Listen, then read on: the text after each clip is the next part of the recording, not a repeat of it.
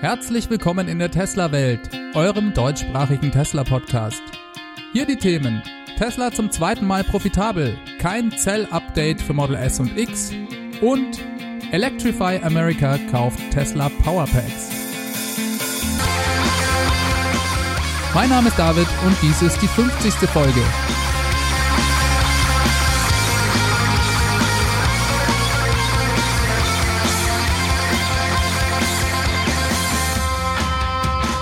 Ja, herzlich willkommen zur 50. Folge der Tesla Welt. Passend zu diesem Jubiläum kann ich euch eine Earnings Call Folge präsentieren. Für alle, die das noch nicht kennen, der Earnings Call ist eine ein- bis zweistündige Telefonkonferenz mit der Tesla Geschäftsleitung und verschiedenen Börsenanalysten, in der das Quartalsergebnis von Tesla besprochen wird. Dies ist immer ein vierteljährliches Highlight, da dort meist sehr viele neue Informationen bekannt gegeben werden und ich vergleiche das immer sehr gerne mit Weihnachten in der Tesla-Welt. Dementsprechend freue ich mich immer sehr auf dieses Event und auch auf die Podcast-Folge im Anschluss daran. Auch wenn es dieses Mal zeitlich für mich eine gewisse Herausforderung dargestellt hat. Ich komme nämlich gerade von einem Wochenende in der Schweiz zurück und habe knapp sieben Stunden Autofahrt hinter mir. Ich durfte da auf einem Event der Nossack AG und Tesla Schweiz sprechen die Nossack AG hat eine ganze Tesla-Flotte als Firmenfahrzeuge. Der Geschäftsführer ist Hörer dieses Podcasts und hat mich freundlicherweise eingeladen, zu dem Event zu kommen, das er mit Tesla zusammen organisiert hat und dort zu sprechen. Und so durfte ich am Wochenende viele nette Leute kennenlernen und auch einige Hörer, und ich muss sagen, ich habe es wirklich genossen. Es hat mir super Spaß gemacht und ich bedanke mich an der Stelle auch nochmal bei allen an der Organisation beteiligten Leuten von der Nossack AG, von Tesla Schweiz und auch vom Tesla Owners Club Helvetia. Das ist einer der beiden Tesla Owners Clubs in der Schweiz. Liebe Lisa, lieber Armin, lieber Josef, lieber Mike, es war mir eine große Ehre, bei euch eingeladen zu sein. Zur großen Überraschung und als absolutes Highlight gab es dort vor Ort ein wunderschönes rotes Performance Model 3. Das ist eins von drei derzeit für Testfahrten vorgesehenen und verfügbaren Model 3s in der Schweiz. Es war also ein großes Glück, dass dort für dieses Event eins verfügbar war und auch wenn ich letzte Woche hier noch große Reden geschwungen habe, dass ich nicht plane, mich bei Tesla für eine Model 3 Testfahrt anzumelden, so muss ich euch gestehen, dass ich einfach nicht anders konnte, als es doch zu fahren. Es war der absolute Hammer, das könnt ihr euch sicher denken. Ich habe ja schon mal einen Model X P100D und auch mehrere Model S gefahren und kenne also den Kick im Launch Mode, aber im Model 3 ist das einfach spektakulär dieser leichte Tunnelblick, den man bekommt, wenn es einem das Blut im Kopf aus der vorderen Gesichtshälfte so langsam nach hinten presst, ist ein unglaubliches Gefühl und das Model 3 wiegt einfach viel weniger als ein Model X und daher empfand ich das als mindestens genauso spektakulär. Klar ist im Model X die Beschleunigung noch ein paar Zehntel schneller und im Model S ist das nochmal eine Spur krasser. Trotzdem ist es der Wahnsinn, wie das Model 3 nach vorne geht und auch vom Handling muss man sagen, ist das mit dem kleinen Lenkrad im Model 3 eine wahre Freude, ein super Erlebnis also, kann ich jedem empfehlen. So kommen wir aber mal zu den Tesla News. Vielleicht spreche ich noch mal kurz, bevor wir uns in den Earnings Call stürzen, ein paar News in dieser Woche an.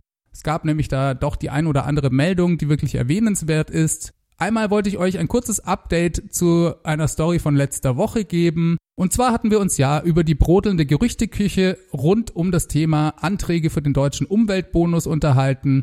Da gab es Indizien dafür, dass dort extrem viele Anträge für das Model 3 gestellt wurden. In der Zwischenzeit hat dort das BAFA für Klarheit gesorgt, nachdem sie die Zahlen für Januar veröffentlicht haben. Und es hat sich also herausgestellt, dass die Gerüchte leider nur Gerüchte geblieben sind. Ich hatte euch ja letzte Woche auch schon ein bisschen meine Zweifel mitgeteilt. Es wurden also insgesamt in Anführungszeichen nur 911 Anträge für das Model 3 im Januar gestellt, 748 davon für die Long Range Variante und 163 Performance Model 3. Es waren also doch nicht mehrere tausend Stück, was ja anhand der vergebenen ID-Nummern vermutet wurde, trotzdem keine schlechte Zahl, zum Vergleich, für das Model S wurden seit 2016 insgesamt 2071 Förderanträge gestellt. Das Model 3 schafft hier die Hälfte, also fast in zwei Wochen. Die Glovis Captain, das Schiff mit dem Model 3, ist ebenfalls bereits in Belgien angekommen. Die Auslieferungen in Deutschland scheinen in der KW 7 loszugehen. Das ist also ab dem 11. Februar, soweit ich mich nicht irre. Wir werden also schon sehr, sehr bald hier erste Model 3 auf den Straßen sehen. Eine sehr interessante Meldung diese Woche war auch ein Deal zwischen Tesla und dem Schnellladenetz Electrify America in den USA. Das ist ja das Schnellladenetz von Volkswagen dass sie zwangsweise nach dem Dieselskandal bezahlen mussten. Und hier wurde jetzt ein Deal bekannt, nachdem über 100 Stationen mit Tesla Powerpacks ausgestattet werden. Das Problem von Betreibern von Schnellladestationen ist, dass sie natürlich sehr viel Strom auf einmal benötigen und dafür dementsprechend viel Geld hinlegen müssen. Batteriestorage macht da absolut Sinn. Tesla setzt ja an manchen Superchargern auch bereits Batteriespeicher ein. Trotzdem ist dieser Deal viel größer als das, was Tesla bisher macht. Ich glaube, wir können uns hier auch noch einiges für die Supercharger Version 3 erwarten. Und diese Meldung spricht eigentlich schon für sich selber. Das zeigt doch einfach, was für ein super Produkt Tesla da am Start hat, dass jetzt sogar die Konkurrenz Tesla Powerpacks für ihre Ladestationen einsetzt. Und es ist schon etwas kurios, dass eventuell Volkswagen Schnellladestationen noch vor dem eigenen Supercharger-Netzwerk Powerpacks haben. Gut, man muss mal sehen, wie schnell die dann ausgerollt werden. Aber die Meldung fand ich wirklich interessant. Dann hat Tesla diese Woche eine Firma gekauft. Und zwar handelt es sich um den Superkondensatorhersteller Maxwell Technologies. Das ist ein Unternehmen, das schon seit den 60er Jahren unterwegs ist. Kleine Firma, und Hersteller von Superkondensatoren und Kondensatoren für hohe Spannungen. Kaufpreis lag umgerechnet bei rund 175 Millionen Euro und Maxwell Technologies wird eine hundertprozentige Tochter von Tesla werden, ähnlich wie auch zum Beispiel Grohmann in Deutschland. Dieser Schritt kam etwas überraschend, weil niemand diese Firma groß auf dem Schirm hatte. Superkondensatoren haben andere Eigenschaften als Akkus Vorteilhaft ist, dass sie eine sehr hohe Leistungsdichte und Effizienz haben, die schnelles und einfaches Laden ermöglicht und das bei einer langen Lebensdauer. Es gibt aber auch einen Nachteil und zwar ist die Energiedichte von Superkondensatoren im Vergleich zu Akkus deutlich geringer. Daher eignen sie sich eigentlich überhaupt nicht als Hauptenergiespeicher in Elektroautos. Maxwell Technologies arbeitet aber auch noch an einer sogenannten Trockenelektrodentechnologie für Batterien. Vielleicht ist es das, was Tesla wirklich interessiert hat. Das muss man sich mal in den nächsten Wochen genauer anschauen. Ich halte euch in jedem Fall dazu auf dem Laufenden.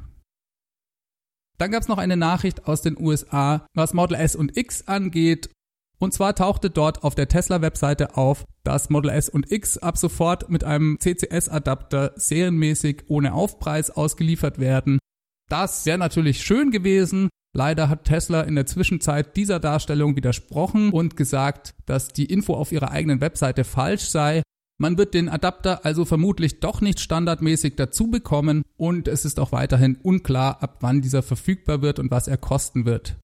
Nur mal zum Vergleich, der Chademo-Adapter bei Tesla liegt ja, soweit ich weiß, bei ungefähr 500 Dollar. Ich bin mal sehr gespannt, wie lange Tesla Model S und Model X noch mit dem DC-Mit-Stecker bauen werden. Ich könnte mir schon vorstellen, dass das relativ bald vorbei ist und sie dort auch auf CCS umsteigen. Eventuell erfahren wir da mehr bei der Ankündigung für die Supercharger Version 3, die übrigens auch sehr bald kommen sollte. Hier hat Elon im Earnings Call nochmal von Anfang diesen Jahres gesprochen. Das heißt, es ist eher eine Frage von Wochen als von Monaten, denke ich. Aber kommen wir mal zum Earnings Call selber. Dieser ist dieses Mal etwas, naja, ich will nicht sagen langweiliger ausgefallen. Es gab doch jede Menge interessante und berichtenswerte Ankündigungen und News. Trotzdem waren mir persönlich gerade die Fragen von den Analysten etwas zu oberflächlich. Vieles davon stand auch bereits in dem veröffentlichten Brief an die Anleger. Dafür gab es aber gleich am Anfang viele interessante Dinge. Unter anderem lag dies vielleicht auch daran, dass Tesla dieses Mal wieder Fragen von Kleinanlegern zugelassen hat. Das hat es in der Vergangenheit auch in unterschiedlicher Form schon gegeben und das war eigentlich immer eine große Bereicherung. Insbesondere sollte man da die Bemühungen von Galileo Russell erwähnen. Der hat den YouTube-Kanal Hyperchange und berichtet dort immer sehr viel über Tesla in der Vergangenheit hat er es auch geschafft, zweimal am Earnings Call teilzunehmen und er hat dort auch immer im Vorfeld bereits versucht, Fragen von normalen Anlegern beziehungsweise auch in der Tesla Community crowd zu sourcen. um diese dann Elon Musk zu stellen. Dieses Mal hat er mit einer Firma namens SAE zusammengearbeitet, die eine Art Online-Plattform gebaut hat. Auf dieser kann man sich, wenn man Tesla-Aktien besitzt und Amerikaner ist, registrieren und ein oder mehrere Fragen hochladen. Über diese Fragen wird dann von allen anderen registrierten Leuten auf dieser Plattform abgestimmt. Da zählt jede Aktie als Stimmrecht sozusagen und die Top 5 wurden dann an Tesla übergeben und im Earnings Call gleich am Anfang behandelt. Eine klasse Initiative, auch wenn man im Moment leider nur zugelassen wird, wenn man in den USA lebt. Das hat einen technischen Hintergrund, weil sie im Moment anscheinend nur Aktienportfolios in den USA verifizieren können. Es wird aber daran gearbeitet, das weltweit zu öffnen. Das war eigentlich aber auch nicht so schlimm, denn das Wichtige ist, dass Tesla diese Fragen akzeptiert hat. Diese wurden sogar, wie ich bereits gesagt habe, an erster Stelle beantwortet. Und inhaltlich spiegeln diese Fragen einfach etwas besser das wieder, was die Community interessiert. Es scheint sogar so, dass Elon sein Statement, das er am Anfang abgibt, direkt auf diese Fragen zugeschnitten hat. Dazu kommen wir aber gleich. Zu Beginn des Earnings Calls sagte Elon, dass 2018 für Tesla das schwierigste, aber auch das erfolgreichste Jahr bisher war. Das Model 3 sei in den USA nicht nur zur erfolgreichsten Premium-Limousine aufgestiegen, Tesla hätte auch, was rein batterieelektrische Fahrzeuge angeht, 80% Marktanteil in den USA erreicht. Alle anderen in den USA verkauften Elektroautos von allen Herstellern zusammen repräsentieren also dementsprechend nur 20%. Ein Punkt, den er besonders bemerkenswert fand und der seines Erachtens oft etwas zu kurz kommt. Dies als Vorbemerkung vorausgeschickt, ist er dann erstmal auf das finanzielle Ergebnis eingegangen Tesla hat zum zweiten Mal in Folge in einem Quartal Gewinn erwirtschaften können. Der operative Non-Gap-Gewinn ist mit 414 Millionen Dollar nur unwesentlich geringer ausgefallen als der des dritten Quartals. Das Gap-Nettoergebnis lag bei 139 Millionen Dollar. GAP steht für General Accepted Accounting Principles und ist der amerikanische Rechnungslegungsstandard, der regelt, nach welchen Grundsätzen ein Unternehmen seine Bilanz aufstellt. Auch der Cashflow, also auf gut Deutsch das Geld, das Tesla auf dem Konto hat, konnte um mehr als 700 Millionen Dollar auf 3,7 Milliarden gesteigert werden und das trotz zurückgezahlter Schulden. Dies versetzt Tesla in die Lage, ohne Probleme auch im März fällige Schulden von 900 Millionen Dollar abzubezahlen. Auch die operative Marge sei weiter mit 5,7 Prozent recht stark, gerade wenn man bedenkt, dass diese in der Automobilindustrie normalerweise im Q4 saisonal bedingt schwächer ausfalle, was für Tesla aber nicht der Fall war. Was das Wachstum in Zukunft angeht, so rechnet Elon selbst im Fall einer Weltwirtschaftskrise mit 50% Wachstum für 2019, was die Verkaufszahlen angeht. Dies sei ein unglaubliches Wachstum für die Automobilbranche und es könnte eventuell noch deutlich besser ausfallen, je nachdem, wie die wirtschaftlichen Rahmenbedingungen eben sein werden. Eine Überraschung war sicher auch die Ankündigung der Capital Expenditures, also der Ausgaben und Investitionen, die Tesla plant. Diese liegen bei nur 2,5 Milliarden US-Dollar. Das ist deutlich niedriger als ursprünglich geplant. Und das, obwohl Tesla ja gerade massiv in die Gigafactory in China investiert und auch das Supercharger-Netzwerk weiter ausbaut. Das also eine Überraschung. Für 2019 sei Teslas und Elons persönliches Ziel Nummer eins, den Service weltweit besser zu machen. Erst in Nordamerika, dann aber auch im Rest der Welt.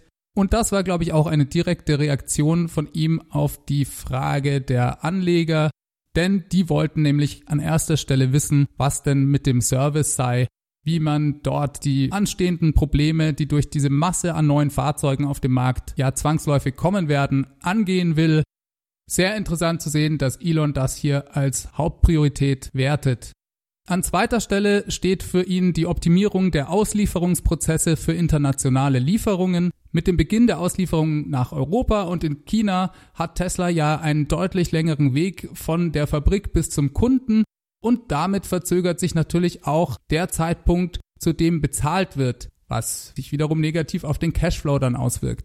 Deswegen ist es wichtig, auch hier so gut es geht zu optimieren und Kosten zu senken. Trotzdem zeigte sich Elon optimistisch, auch in Q1 einen kleinen Gewinn ausweisen zu können. Was den Service angeht, so will er vor allem die mobilen Einsatzteams weiter skalieren. Das ist gleich doppelt vorteilhaft, denn der Service wird von den Kunden sehr positiv angenommen. Es ist eben angenehmer, wenn der Techniker zu einem kommt und man nicht selber zum Service Center fahren muss. Gleichzeitig ist das natürlich günstiger und schneller möglich, diese Einsatzteams zu skalieren, wenn man das jetzt mit dem Bau von neuen Service Centern vergleicht. Zusätzlich soll auch die Tesla-App noch weiter ausgebaut werden, was den Service angeht. In den USA kann man ja bereits per App einen Termin im Service Center ausmachen. Zusätzlich kann man angeben, ob das Auto von Tesla abgeholt und auch wieder gebracht werden soll. Ich glaube, in Europa kann man das bisher nur über den My Tesla Account und das mit dem Abholen gibt's auch noch nicht als Option. Im nächsten Schritt soll bald neu hinzukommen, dass automatisch ein Serviceteam oder auch ein Abschleppwagen losgeschickt wird, sobald das Fahrzeug einen platten Reifen oder eine andere Panne feststellt. Elon drückte sich da so aus, dass der Abschleppwagen und auch ein Ersatzfahrzeug bereits unterwegs sein sollen, noch bevor das Auto zum Stehen kommt.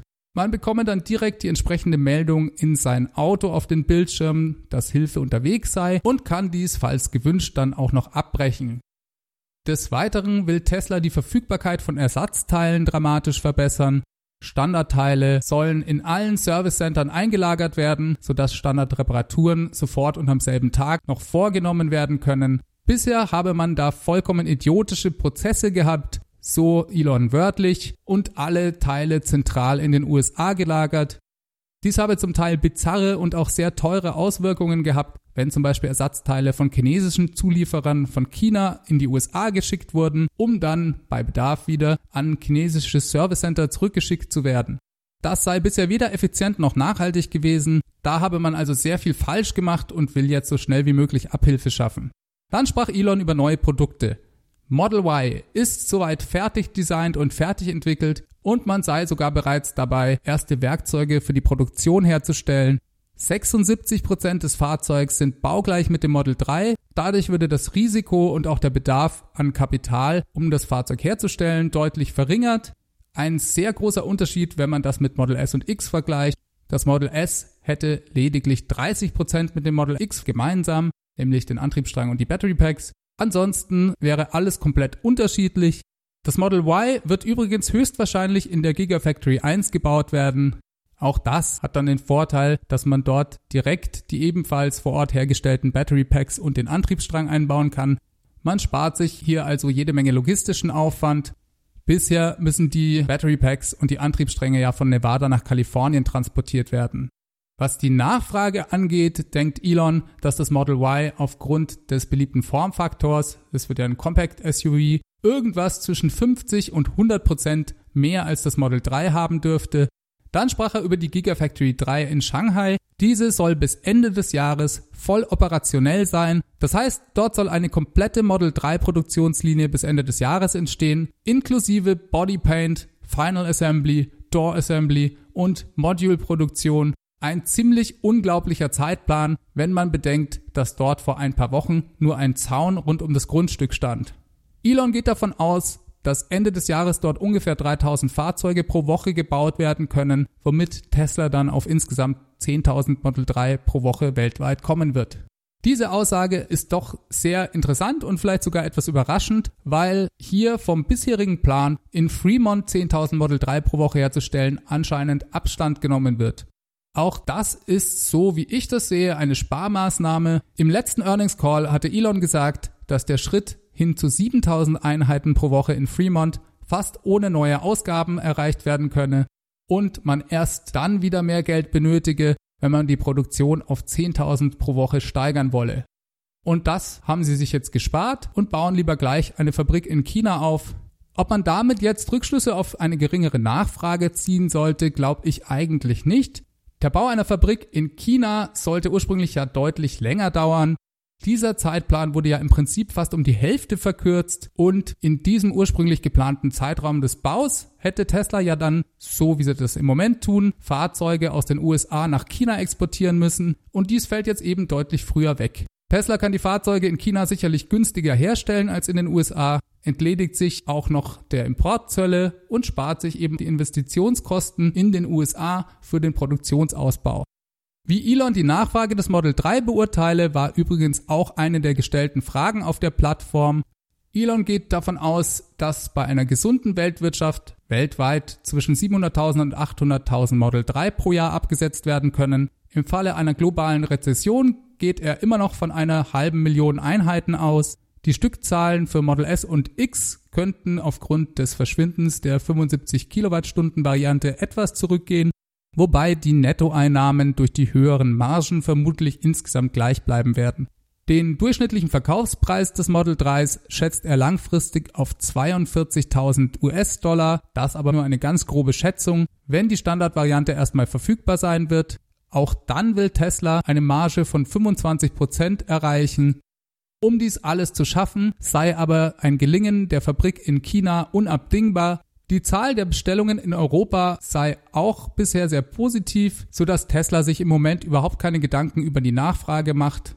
Sie konzentrieren sich vielmehr darauf, wie schnell sie die Fahrzeuge möglichst kosteneffizient dahin transportieren können. Vor allem für China sei das sehr wichtig, da noch nicht klar sei, wie die Handelsimportzölle nach Ende des derzeitigen Waffenstillstands im Handelskrieg zwischen Trump und den Chinesen aussehen werden. Die Tatsache, dann bald eine zu 100% eigene Fabrik in China zu haben, sei ein Novum in der Automobilindustrie und ein Riesenmeilenstein für Tesla, alle anderen Autohersteller waren bisher gezwungen, Joint Ventures mit chinesischen Unternehmen einzugehen, wenn sie in China Business machen wollten. Die Entscheidung der chinesischen Regierung, dies zu erlauben, sei ein Zeichen der weiteren Öffnung Chinas gegenüber dem Westen und ein sehr positives Signal. Dann ging es weiter ums autonome Fahren. Elon geht immer noch davon aus, dass Tesla softwaretechnisch Ende 2019 das autonome Fahren gelöst haben wird. Die Frage ist eher, wann dies dann von den entsprechenden Regulierungsbehörden in den einzelnen Ländern Genehmigungen bekommt. Von Teslas Seite aus sind die nächsten Schritte wie folgt. In circa einem Monat soll das neue Summon-Feature kommen. Dann sei der nächste wichtige Schritt das Handeln von Ampeln, Kreuzungen und Stoppschildern, wobei letzteres am einfachsten sei. Und im Anschluss daran soll das Navigieren in sehr komplexen Parkhäusern mit viel Verkehr und vielen Fußgängern folgen. 2019 wird diesbezüglich also ein sehr spannendes Jahr. Im Übrigen beherrscht die Entwicklerversion der Software all diese Features heute schon. Es gehe lediglich um den letzten, aber entscheidenden Schritt, die Verlässlichkeit von heute ungefähr 98% auf 99,999 zu verbessern. Dann gab es noch eine Frage zum Thema Zeitplanung für die neuen Fahrzeugprogramme. Tesla plant, das Model Y Anfang 2020 zu produzieren dies werde wie immer zunächst sehr langsam beginnen. Eine Massenproduktion sei dann ab Ende 2020 zu erwarten. Der Tesla Semi soll ebenfalls 2020 kommen, allerdings wollten sie da nicht so genau sich dazu äußern. In jedem Fall werde Tesla die ersten Exemplare aber selber benutzen, a, um die Fahrzeuge zu testen und b, nachdem sie ja selbst großen Bedarf haben, ihre Logistik zu verbessern und natürlich auch nachhaltiger zu gestalten. Der Tesla Pickup Truck wird eventuell bereits diesen Sommer vorgestellt. Zum Termin für die Model Y Vorstellung wurde leider gar nichts gesagt. Das war ja ursprünglich für Mitte März vorgesehen. Nicht ganz sicher, ob das noch so kommt. Dann gab es noch eine weitere große Überraschung für viele Leute aus der Community. Und zwar verkündete Elon, dass man überhaupt nicht plane, Model S und X auf die 2170er Zellen umzustellen. Darüber wird ja schon seit ein paar Wochen gerätselt, wann dieser Schritt kommt. Hier also offiziell keine Pläne. Wenn man Elon genau zugehört hätte, kann man im vorletzten Earnings Call dazu auch fündig werden, da hat er nämlich dies schon mal gesagt, dass das eigentlich nicht geplant sei, weil hierfür auch deutlich mehr Investitionen nötig seien. Die Produktion von Model S und X funktioniert so, wie sie im Moment ist, sehr gut. Das also im Umkehrschluss sicher auch eine Kostenfrage, da man hier neue Investitionen als nicht notwendig erachtet. Und für mich heißt das auch, dass diese letzten Endes nicht notwendig sind und dass man die Zellchemie trotz des anderen Formfaktors weiter so verbessern kann, dass Model S und X auch mit der Supercharger Version 3 sehr gut zusammenarbeiten werden. Das heißt, schnelleres Laden ist definitiv möglich und vielleicht gibt es ja auch nochmal ein größeres Battery Pack. Dazu wollte Elon sich gar nicht äußern.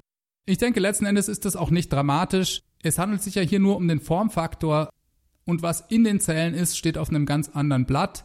Klar haben die Model 3 Zellen eine höhere Energiedichte und man muss daher weniger verwenden.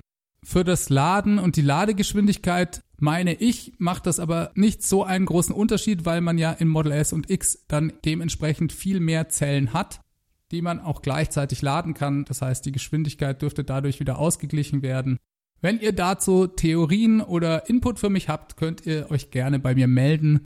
Ein sehr interessantes Thema auf jeden Fall. Und ich muss sagen, im Moment wird das nächste große Event für mich persönlich neben der Model Y Präsentation die Vorstellung der neuen Supercharger. Das wird sicher ein Riesenschritt und dementsprechend freue ich mich da schon drauf. Als letzten wichtigen Punkt kündigte Tesla am Ende des Calls auch noch an, dass der CFO des Unternehmens Deepak Ahuja seinen Job abgeben werde. Für ihn kommt Zach Kirkhorn, der auch bereits seit neun Jahren bei Tesla arbeitet und Deepak als seinen Mentor bezeichnet hat. Sicherlich eine gute Wahl, so einen erfahrenen Mann aus dem eigenen Team zu nehmen, der Tesla und seine Finanzen in und auswendig kennt. Der Aktienkurs hat das verständlicherweise trotzdem nicht gemocht und ist zwischenzeitlich nach dem Call einige Prozent abgerutscht. Aber das ist nichts Ungewöhnliches, wenn bei einem Unternehmen der CFO geht, egal wie gut der neue auch sein mag. Damit komme ich zum Ende. Das war also der Tesla Earnings Call für Q4 2018. Wie immer sehr viel neue Info. Ich hoffe, ihr hattet Spaß und schaltet nächste Woche wieder ein. Kontaktieren könnt ihr mich wie immer per E-Mail unter der Adresse feedback at teslawelt.de. Leute, die nicht so gerne schreiben, können mir auch einen Audiokommentar mit dem Handy aufnehmen und diesen mir per E-Mail schicken. Oder ihr ruft die 0211 9763 2363 an und hinterlasst mir dort eine Nachricht. Auf Twitter findet ihr mich wie immer at TeslaWelt. Und wie immer sei gesagt, dass ich mich über eure Bewertungen in eurer Podcast-App oder auf iTunes freue. Das gibt mir Energie zum Weitermachen. Der Podcast steigt auch noch im Ranking bei iTunes und erreicht damit wieder mehr Hörer. Ansonsten könnt ihr natürlich auch gerne Leuten von dem Podcast erzählen. Ich wünsche euch eine ganz gute Woche. Macht es ganz gut. Bis dahin. Ciao, ciao.